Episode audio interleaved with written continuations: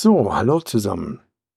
Nachdem wir euch ja in der Episode 9 von der Steuererhöhung und Teil vom Haushalt und von der Haushaltssitzung berichtet haben, haben wir uns überlegt, auch nach vielen Nachfragen, wir versuchen mal den Haushalt etwas aufzudröseln, besser zu erklären, wie sich das zusammenstellt, ein Gemeindehaushalt, weil es ist nicht einfach ein Haushaltsbuch, welches wir, der eine oder andere sicherlich zu Hause hat. Es ist ein wenig umfangreicher und komplizierter.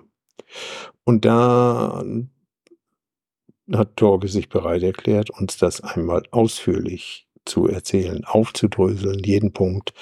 Und ja, es wird einige Zeit dauern, bis man das alles zusammen hat, was dort erzählt wird. Wir haben auch drei Folgen davon gemacht, weil es einfach zu viel ist, wenn wir eineinhalb Stunden oder eine Stunde nur erzählen oder überwiegend ja Torge erzählt und berichtet, wie das funktioniert. Und deswegen haben wir da drei Episoden, drei Teile von gemacht und auch damit wir ein wenig Sommerpause kriegen, Torge und ich. So, viel Spaß, hört rein bei Ratsgeflüster.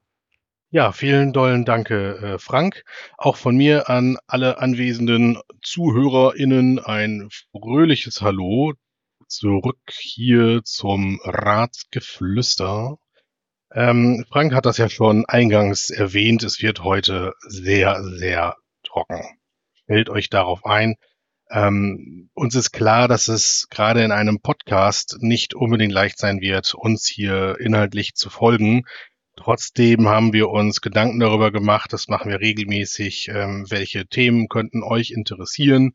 Und ähm, aufgrund der letzten Situation mit den Steuererhöhungen und das, was wir halt äh, dort auch öffentlich gesagt haben, kommentiert haben, ähm, ist es vielleicht notwendig, jetzt schon auf Buchführung, Haushalt einzugehen, bisschen in die Finanzen der Gemeinde gucken, nicht sehr konkret, wenn ich, ähm, also ein paar Zahlen werde ich euch bestimmt um die Ohren hauen, aber bei über 200 Seiten Haushaltsplan ähm, ergibt das wenig Sinn in einem Podcast.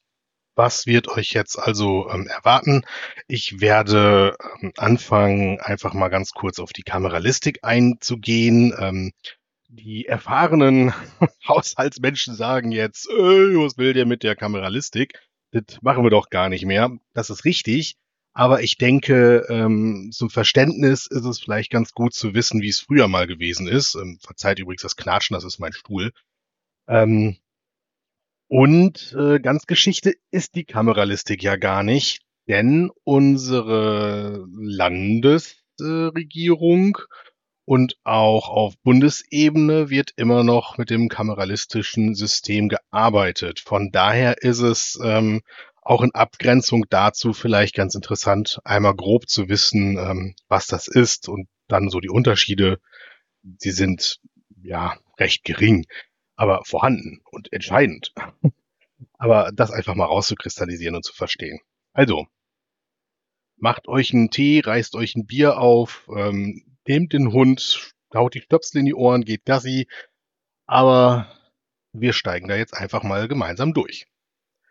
So, Kameralistik. Das ist eine Gegenüberstellung im Grunde von Einnahmen und Ausgaben. Also vergleichen könnt ihr das vielleicht ähm, mit einem einfachen Kassenbuch.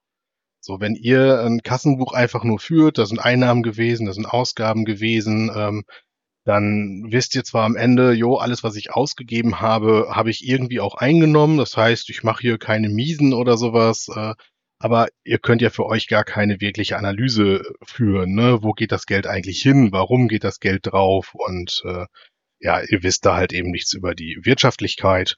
Und das ist aber das Grundprinzip erstmal bei der Kameralistik was es ähm, zu bedenken gibt. Es geht hier wirklich nur um echte zahlungswirksame Punkte. Also das, wo auch wirklich Geld dann fließt und so, das ist hier entscheidend. Wie ich ja gerade sagte, Einnahmen, Ausgaben basiert, ähm, das sind einfach wirklich theoretisch physische äh, Zahlungsvorgänge im digitalen Zeitalter. Ihr wisst, was ich meine. Ne? Ähm, wichtig ist auch immer zu bedenken, und das ist auch heute noch so, Haushalte müssen immer ausgeglichen sein. Es ist ja auch logisch, wir als Politik gemeinsam mit der Verwaltung. Wir verwalten ja im Grunde eure Gelder, eure Steuern, egal auf welche Art und Weise ihr sie jetzt gezahlt habt oder so. Ähm, die zahlen, also die verwalten wir für euch. Dafür wählt ihr uns alle fünf Jahre. Dafür wählt ihr ähm, den Bürgermeister als Kopf der Verwaltung vor Ort, der da hauptamtlich dann sitzt tatsächlich. Und ähm, dementsprechend muss es ausgeglichen sein. Aber dazu kommen wir später auch noch mal so ein bisschen in anderen Zusammenhängen dieser ganzen Geschichte. Ja, also die Kameralistik, wenn wir da den Haushalt betrachten, müssen wir mindestens zwei Dinge betrachten, plus eine dritte Kleinigkeit, wovon wir hier in Sande äh, wohl eher träumen würden aktuell. Aber das erste ist halt der sogenannte Verwaltungshaushalt, der aufgestellt wird. Da drin ist im Grunde so das Daily Business, äh, die Ein- und Auszahlungen, die ähm, passieren halt einfach das simpelste Beispiel, dass ihr ins Rathaus geht und euch einen neuen Personalausweis beantragt habt, müsst ihr eine Gebühr für bezahlen, da geht Geld über den Tresen. Ähm, das sind allerdings auch wieder Kosten für uns, die wir weitergehen. Der Ausweis wird ja von der Bundesdruckerei dann halt eben erstellt und äh, das Geld geht von uns natürlich dann auch wieder weiter. Das sagen wir nicht einfach nur ein. Und ähm, ja, dementsprechend, da ist viel Bewegung. Das ist dann im Grunde der Verwaltungshaushalt. Und darüber hinaus gibt es noch den Vermögenshaushalt und da fließen dann die äh, berühmten Investitionen mit rein, aber auch ähm, die Kredite, die wir dann halt eben aufnehmen müssen und sowas, die sind da drin dann aufgeführt oder waren aufgeführt. Und als drittes, was ich erwähnt habe, gibt's dann noch die allgemeinen Rücklagen. Das ist dann im Grunde so ein Überschuss, das Geld, was wir in irgendeiner Art und Weise ähm, ansparen. Und ähm, es verhält sich mit diesen Haushalten, wie gesagt, so, dass sie halt auch immer ausgeglichen sein müssen.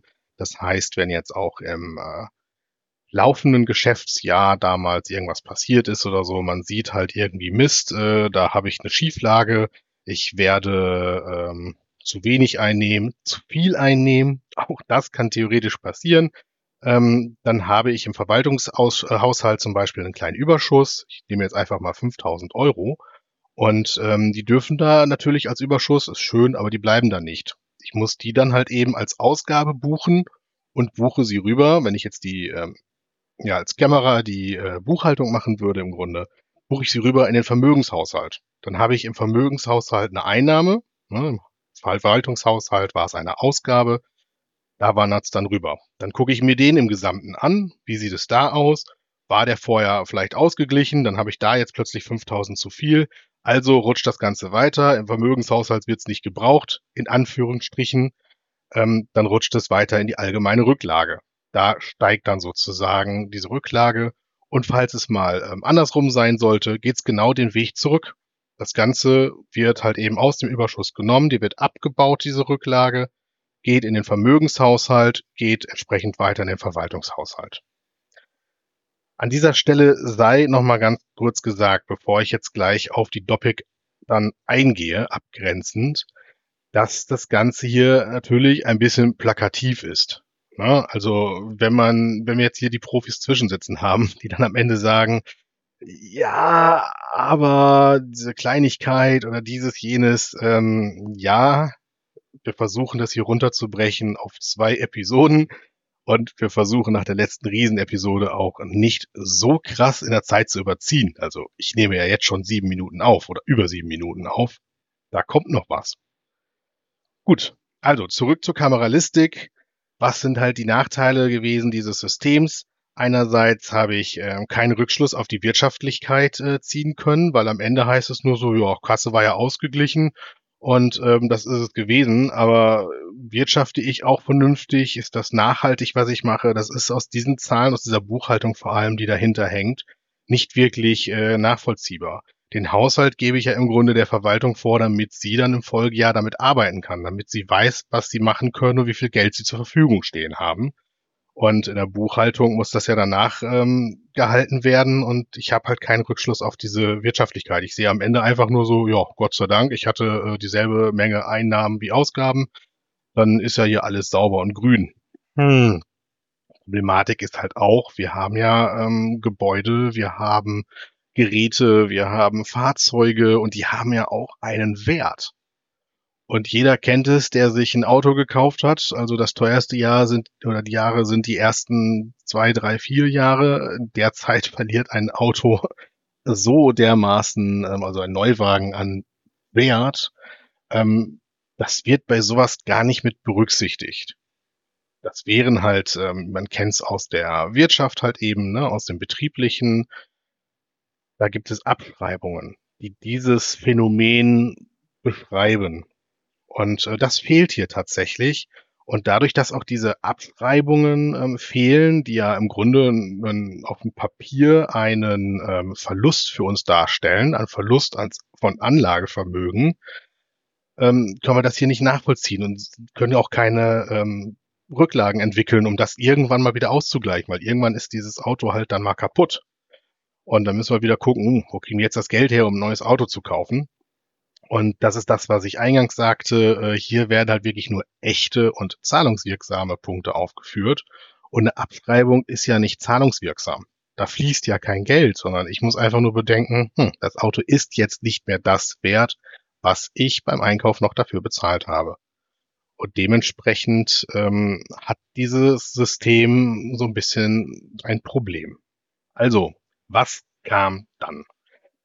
In Niedersachsen wurde 2006 von der damaligen Landesregierung ähm, das eingeführt für die Kommunen, dass sie halt eben ähm, in ihren Haushalten und halt auch in ihrer Buchhaltung, das wird dabei immer so ein bisschen vergessen, es ist ja auch, steckt ja auch eine Buchhaltung dahinter, ähm, dass hier die Doppik eingeführt wird. Doppik ist immer so ein schönes Wort, das hört man irgendwie immer mit öffentlichen Haushalten und Buchhaltung äh, zusammen. Im klassischen betriebswirtschaftlichen Sinne äh, habe ich persönlich immer den Namen doppelte Buchführung gehört.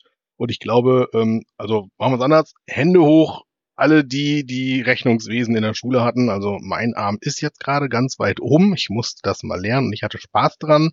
Weil auch wenn immer alle gesagt haben, das ist doch total unlogisch, ist es nicht. Doppelte Buchführung ist total logisch, wenn man am Anfang im Grunde einen einzigen Satz, ein Axiom, ein Gesetz verinnerlicht, erst soll, dann haben. Und ähm, daraus ergibt sich der Rest. So, zweite Hand hoch für alle, die, denen jetzt gerade schwindelig geworden ist von dem, was ich gesagt habe. Macht nix, Hände wieder runter. Wir gucken uns das ja an. Also, 2006 ist es eingeführt worden Allerdings gab es eine Übergangsfrist bis inklusive 2011. Und äh, so lange konnten die Gemeinden halt eben sich die Zeit nehmen, um ihre Systeme, um ihr, ihre Verwaltung halt einfach ähm, umzustellen, dass sie das dann halt eben machen und starten konnten. Haben wir in Sande auch. Wir sind 2011 tatsächlich damit gestartet und ähm, dazu gehört dann im Nachgang halt auch, wenn wir eine Buchhaltung führen, diese klassische Art und Weise, wie es halt jedes Unternehmen auch macht und machen muss, ähm, brauchen wir auch eine Eröffnungsbilanz. Die gucken wir uns gleich mal grob an, nicht im Detail, grob skizziert. Und äh, dann wird gebucht das ganze Jahr über. Immer tagesaktuell werden diese ähm, Buchungen durchgeführt, diese Buchungssätze. Da komme ich gleich auf Soll und Haben zurück. Und ähm, auf, aus diesen Buchungen, die dann geschehen, gibt es eine Gewinn- und Verlustrechnung im Grunde und wir sehen am Ende, wie sich unsere Bilanz verändert. Und aufgrund dieser Bilanzen sehen wir dann halt eben auch wirklich die Wirtschaftlichkeit ähm, eines Unternehmens einerseits oder halt eben in unserem Fall einer Gemeinde, einer Kommune. Und ähm, das Ganze ist dann am Ende halt eben analysefähig. Das ist für die Wirtschaft ganz, ganz wichtig, dass es analysefähig ist, ähm, weil die Wirtschaft, also ein Betrieb hat ja ganz andere ähm, Ziele. Und da muss ich jetzt einen ganz, ganz wichtigen Break machen, denn wir müssen an der Stelle ganz, ganz klar abgrenzen zwischen ähm, betrieblichem Rechnungswesen, ganz klassisch aus, ne, aus der Betriebswirtschaftslehre, und ähm, einer Kommune. Das ist zwar vom Technischen genau dasselbe, diese doppelte Buchführung, aber äh, die Ziele, die strategische Ausrichtung eines äh, Betriebs, eines Unternehmens und einer Kommune sind zwei völlig unterschiedliche Paar Schuhe. Ein Unternehmen hat das klare Ziel, Gewinn zu machen. Als Aktienunternehmen ist es ganz, ganz wichtig, da stecken nämlich ganz, ganz viele ähm, Anleger dahinter, Aktionäre, die wollen eine Dividende haben und da ist es super wichtig, aber auch in einer kleinen GmbH oder halt eben ein Familienunternehmen halt, ne, ähm, ist es das Ziel, ich möchte hier natürlich ähm, Geld erwirtschaften. Man kann sich noch andere Ziele stecken. Es gibt immer auch ein paar soziale Ziele und so. Gerade wenn man einen guten Arbeitgeber hat, der halt eben auch sagt, ich möchte hier Arbeitsplätze erhalten und sowas. Aber ähm, primär, ich mache kein Geschäft auf, wenn ich äh, damit keinen Gewinn machen möchte. Das ist halt immer das Ziel. Punkt. Und das ist bei uns anders. Als Kommune, ähm, sagte ich vorhin schon, verwalten wir euer Geld. Und ähm, was halt wichtig ist, und deswegen ist auch hier die Einführung der Doppik mit diesen Abschreibungen zum Beispiel so wichtig, ähm, es ist ja auch ein Werterhalt, der da dahinter steht.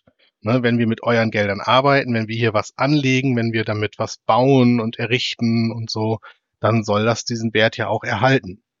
So, und bei diesen Investitionen ist dann halt immer so die Frage, Ne? Als Unternehmen mache ich eine Investition, ich baue eine neue Fabrikhalle, ich kaufe neue Maschinen ein, ich kaufe neue Software ein.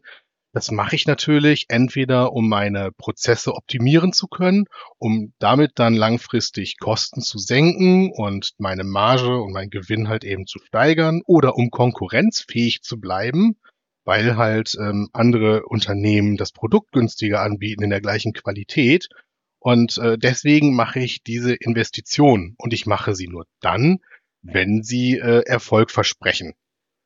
So, das heißt, ähm, Auto, muss ich mir das kaufen? Wofür wird es eingesetzt? Muss ich mir Gedanken drum machen? Was wird die Laufleistung sein?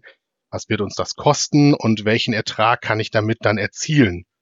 Wenn es zum Beispiel für einen Vertreter ist, den ich dann auf Reise schicken möchte, ähm, was verspreche ich mir von dem Vertreter? Da kommen ja auch noch die Gehaltskosten des Vertreters mit hinzu, Spesen und Co. und tralala. Das muss ich alles durchkalkulieren und wenn ich absehe, ja, das wird mir was bringen, dann gehe ich diesen Schritt. Bei der Gemeinde ist es ganz, ganz anders. Grundsätzlich können wir gewisse unternehmerische Tätigkeiten dürfen wir schon mal gar nicht machen. Wenn es dafür genug Angebot in der freien Wirtschaft gibt und so, können und dürfen wir das nicht machen. Als die Sozialstation damals zum Beispiel ähm, gegründet worden ist, aufgemacht worden ist von der Gemeinde, ähm, war die Situation in der Altenpflege und in der Pflegeversorgung noch eine ganz, ganz andere. Da gab es einfach diesen Bedarf und die Kommune als öffentlicher Träger hat gesagt, wir versuchen hier der Aufgabe gerecht zu werden und springen ein. Früher gab es ja auch noch die zwei Gemeindeschwestern in Sande. Ähm, und da ist man halt reingeprescht. Das würde heute gar nicht mehr gehen. Weil wenn wir hier mal durchgucken, ähm, vorne ähm, am Sander Ei, da baut ein Pflegeheim. Dann ähm, hat mein Ratskollege, Herr Dumke, mit seiner Firma, hat jetzt in der ähm, Dollstraße gerade das Gebäude fertiggestellt. Das wird, ich nehme heute am äh, Dienstag auf, morgen wird es offiziell eingeweiht. Und ähm, da wird halt, da passiert halt viel.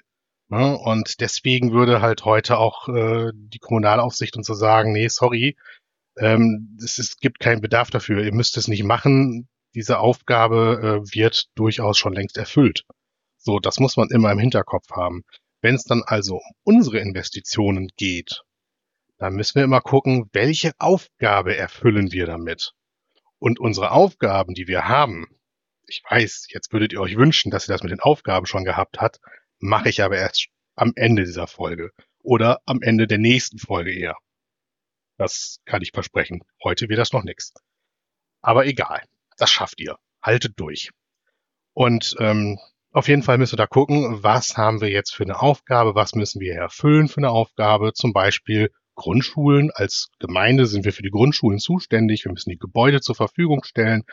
Wir müssen das Inventar zur Verfügung stellen und so. Ähm, da rechnen wir nicht rum. Ähm, machen wir damit Gewinn? Ist das, welchen Ziel hat das? Äh, nee, das ist eine Pflichtaufgabe wir müssen das irgendwie machen, also müssen wir einfach zusehen, ähm, wo wir das Geld herkriegen, wie wir das finanzieren und wie wir das auch ähm, erhalten, das Ganze. Darüber müssen wir uns Gedanken machen. Das heißt, eine Gewinn- und Verlustrechnung brauchen wir an der Stelle nicht anfangen. Also nein, machen sie am Ende übers Gesamte, aber projektweise müssen wir das nicht machen. Der Unternehmer der geht auch hin, wenn er seine Produkte anbietet. Der muss ja den Preis ermitteln.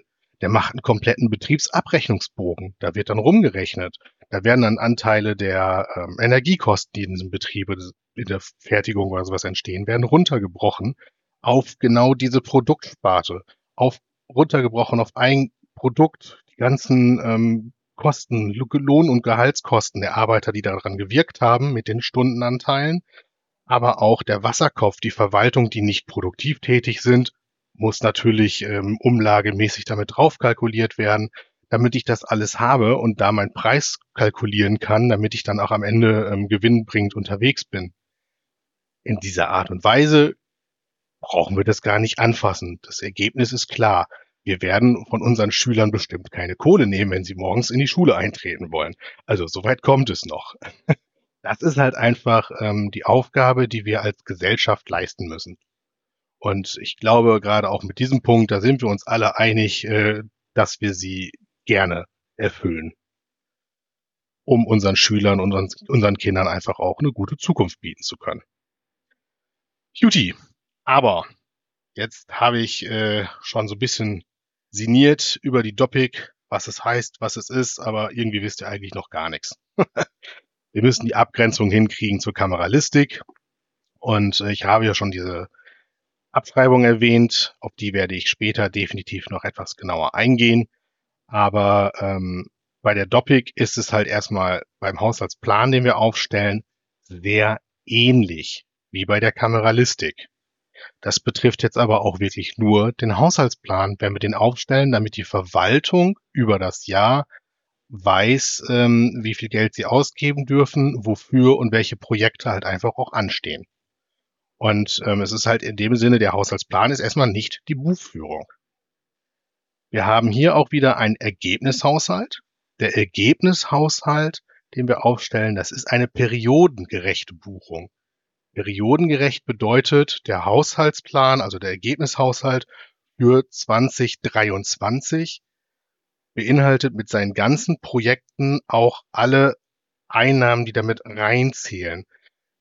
Wir haben das häufig gehört, dass wir Maßnahmen abschließen müssen und erst wenn wir sie abgeschlossen haben, kriegen wir die Fördergelder vom Bund oder Land. Das ist immer ein bisschen blöd, aber leider ist es so. Das heißt, wir müssen ja auch in Vorkasse gehen.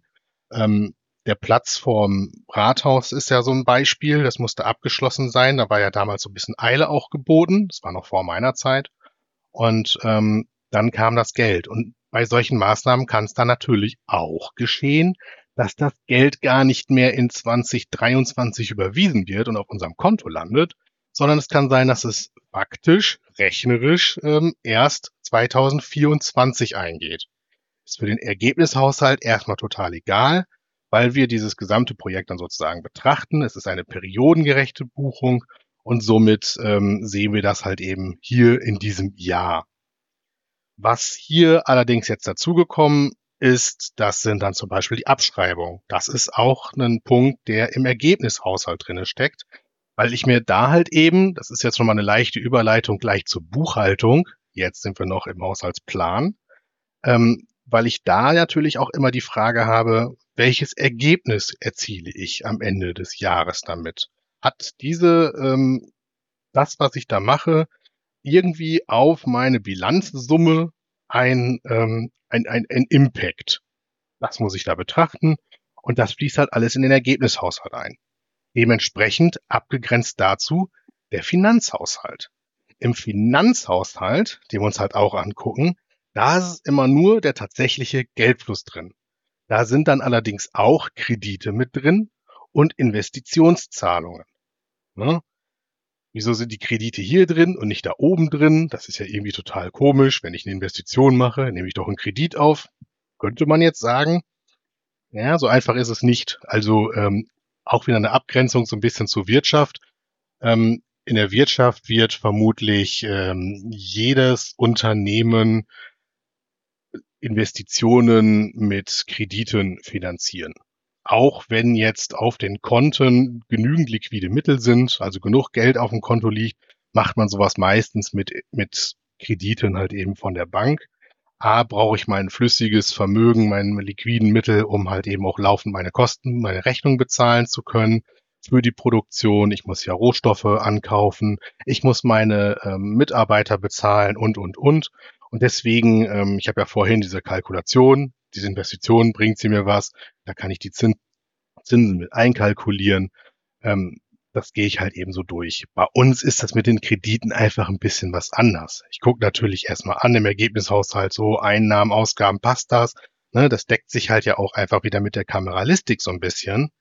Aber ähm, es kann natürlich sein, dass meine Steuereinnahmen aus ähm, der, der Gewerbesteuer oder so, dass die nicht unbedingt sehr stetig sind. Ich kriege nicht jeden Monat pünktlich zum ersten, wie ihr das äh, vom Gehalt vielleicht kennt, wenn ihr einen vernünftigen Arbeitgeber habt, der rechtzeitig zahlt, dass da Summe X kommt, sondern der, mal kommt's dann, dann kommt's dann, dann kommt's dann, dann kommt ein bisschen mehr auf einmal, dann kommt plötzlich äh, so eine Ebbezeit. Und wenn dann unser Konto blöderweise in dem Moment leer ist, obwohl wir ja wissen, da kommt in den nächsten Monaten noch genug Geld und wir können das eigentlich stemmen, müssen wir blöderweise für liquide Mittel sorgen. Das heißt, wir müssen in dem Moment einen Kredit aufnehmen, damit wir einfach ähm, die laufenden Kosten und die Investitionen zahlen können. Das muss man da ähm, ganz klar so betrachten in der ganzen Geschichte. Und deswegen haben wir da halt wirklich nur den tatsächlichen Geldfluss halt eben drin in diesem Finanzhaushalt, der allerdings auch wirklich auf dieses Jahr gerechnet. Ne? Und ähm, dann kommt im nächsten Step tatsächlich schon so ein bisschen unsere Buchhaltung. Also, was wir jetzt gemacht haben, das ist unser Haushalt, dem haben wir aufgestellt und ähm, vergleichbar halt eben mit der ähm, Kameralistik, allerdings, dass wir hier schon im Ergebnishaushalt unsere abzusehenden Abschreibungen, also den Wertverlust unserer Häuser, Gebäude, Grundstücke, okay, die werden jetzt nicht so viel an Wert verlieren, aber Fahrzeuge und sowas alles, Maschinen, das haben wir da mit einkalkuliert in diese Geschichte. Und jetzt kommen wir zur Buchhaltung. Das ist der nächste Step, Step. Denn das müssen wir machen, permanent. Spoiler-Alarm, machen wir nicht. also, bevor jetzt einer flucht und sagt, meine Güte, wir hatten doch zuletzt eine Kamera, wir haben doch jetzt wieder eine Kamera, dass ähm, wir da nicht auf Stand sind, ist nicht deren Schuld das sei gesagt. Aber ja, da muss mal was passieren, da wird jetzt auch was passieren, aber das kostet uns leider auch nochmal einen extra Groschen. Aber egal. Weil diese Buchhaltung brauchen wir, um eigentlich mal zu wissen, wo wir überhaupt stehen, auch was das Thema Überschuldung oder Verschuldung angeht. Das müssen wir, ähm, ja, da müssen wir mal gucken.